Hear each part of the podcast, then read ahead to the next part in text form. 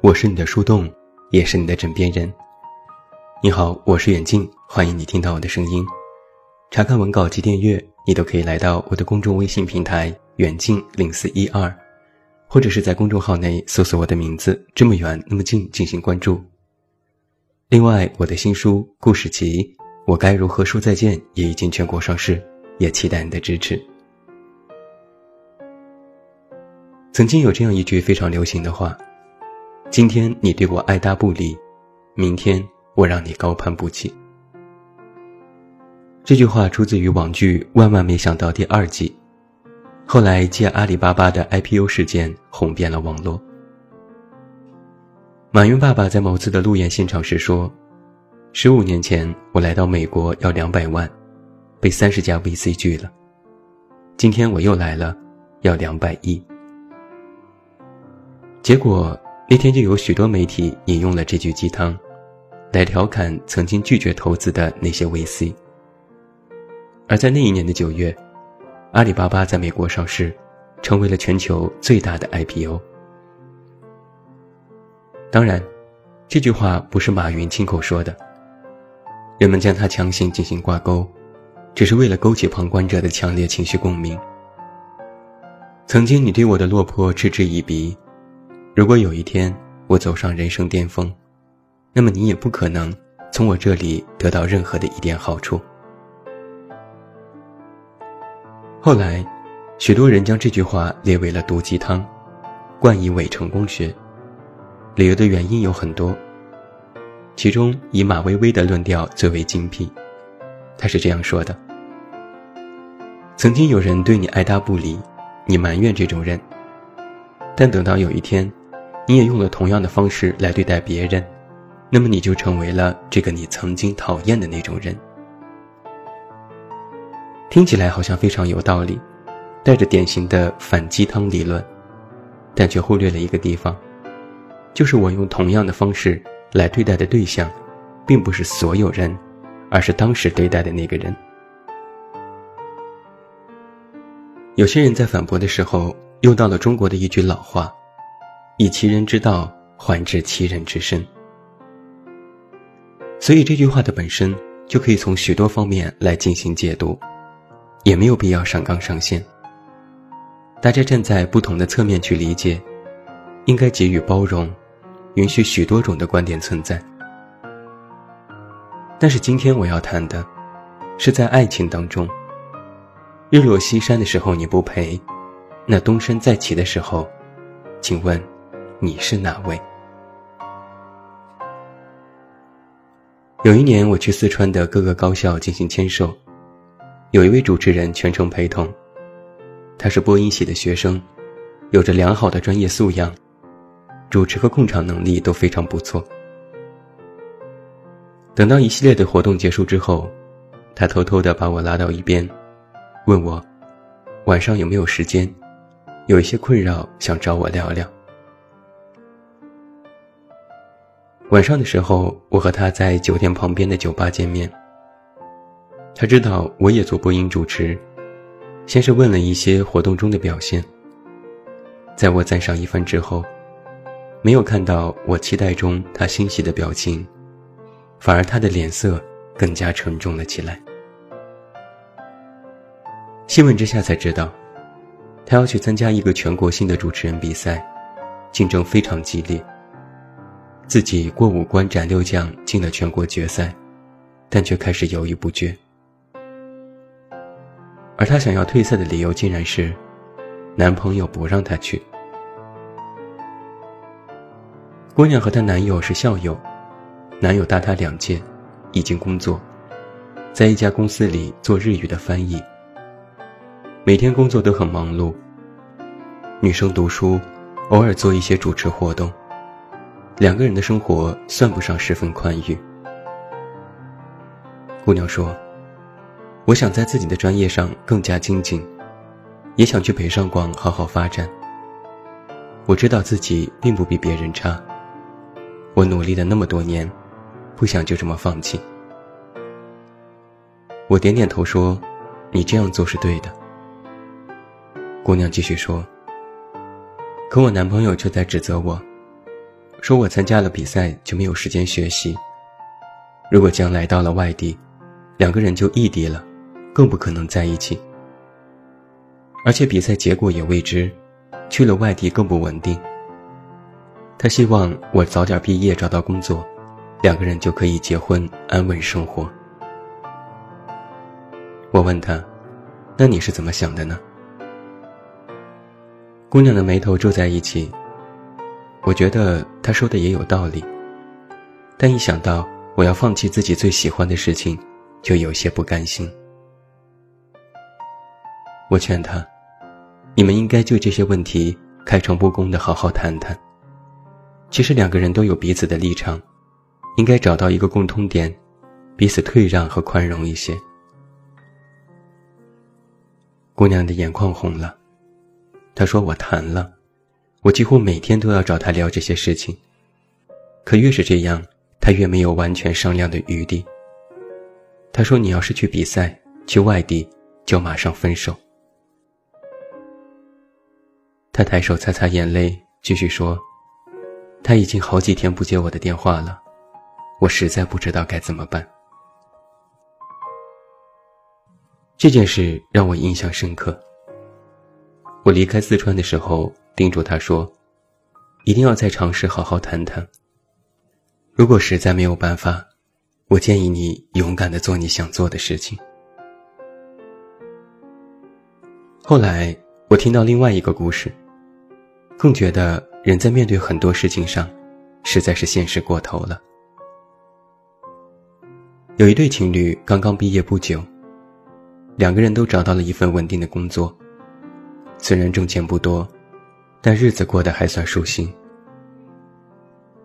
男生是程序员，每天对着电脑编写代码，也算是自己很有才华。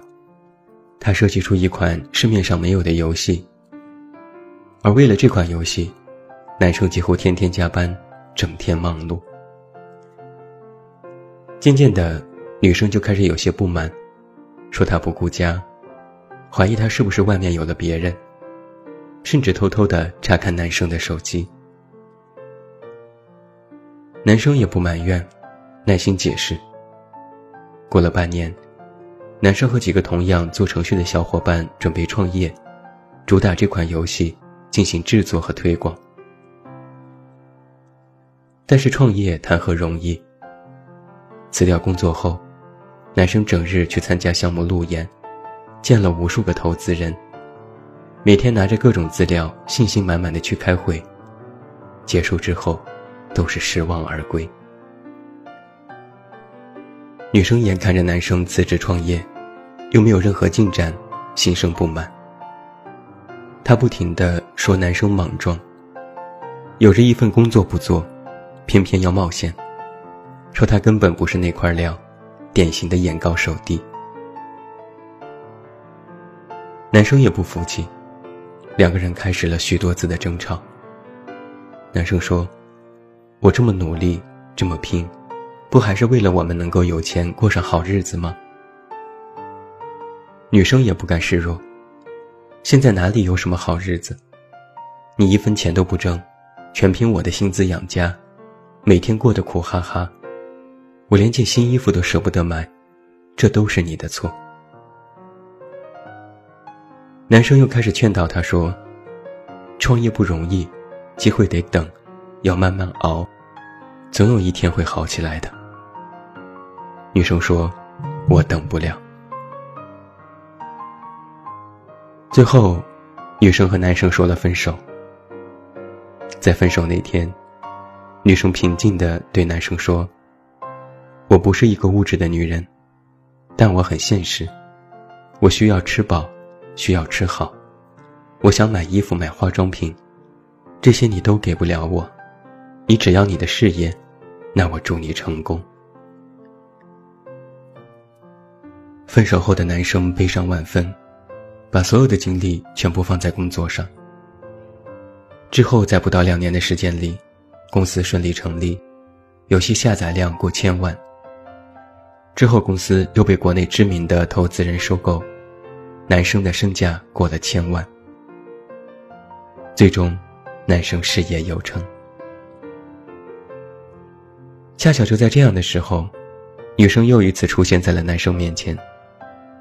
他问：“我知道你现在还没有女朋友，我们要不要再试试看？”男生摇摇头，婉转的拒绝了他：“对不起，我现在已经有喜欢的人了。”女生大为震惊：“凭什么？”男生的回答却很平淡：“就凭我在最艰苦、最痛苦的时候。”是他陪我度过的，而不是你。看完这两个故事，让我们再来看看这句话：今天你对我爱答不理，明天我让你高攀不起。是不是有了一种不一样的感受？说实话，在爱情当中，很多人有福可以同享，但有难。却不一定能同当。曾经我在度过自己人生最低谷的时候，你离我而去，你说我没能力，你甚至断定我这辈子都是一个窝囊废。那现在我走出了困境，你又换了一副嘴脸，祝我成功，要和我在一起。那我也想问一句，凭什么？就凭当初我们相遇时的那份爱吗？那很抱歉，你的那点爱，都因为你当初的离开，一并死去了。爱情中的两个人，不是谁要占谁的小便宜，不是谁要沾谁的光，而是两个人无论过的是什么日子，都应该把手牢牢的牵在一起。你难过的时候，我安慰你；你失意的时候，我开导你。你挫败的时候，我陪着你；你无助的时候，我拥抱你。人生必定要经过许多的波折，在谷底的时候，你觉得爱情不堪，掉头就走；现在看到对方站在了顶峰上，又想回来。这就是一种典型的投机取巧的心理，证明你爱的不是这个人本身，而是他能够给予你的那些回报。那位我在四川签售结识的姑娘，许久之后联系过我一次。他说自己比赛结束，拿了全国第三名，然后得到了北京一家电台的合同，准备来北京工作了。我恭喜他获得了这么好的成绩，然后又小心翼翼地问：“那你和他？”姑娘倒是回答的干脆：“我们分手了，他不让我走。”但我就是想做自己，我想让自己变得更好，任何人都阻拦不了。我在心里忍不住的为他点赞。你不喜欢我以前的样子，我想变得更好，你也不同意。现在你又来和我在一起，这是什么道理呢？其实非常容易理解。曾经有一篇热文说，让自己变得更加优秀。去年的衣服和鞋子都配不上自己了。那同理，人虽然不是物质，但我在困难和失意的时候，你没有陪我一起度过。那对不起，现在变成更好的我，你配不上。其实标题的原文是：“日落西山你不陪，东山再起你是谁？”可能这话有些绝对和偏激。我们不能用同样的方式去对待曾经的爱人，但是，当初你走的那么坚决，现在我也同样可以有拒绝的理由。我不会那般现实和激烈的对待你，但不好意思，我与你已经不在同一个世界。日落西山你不陪，东山再起，爱谁谁。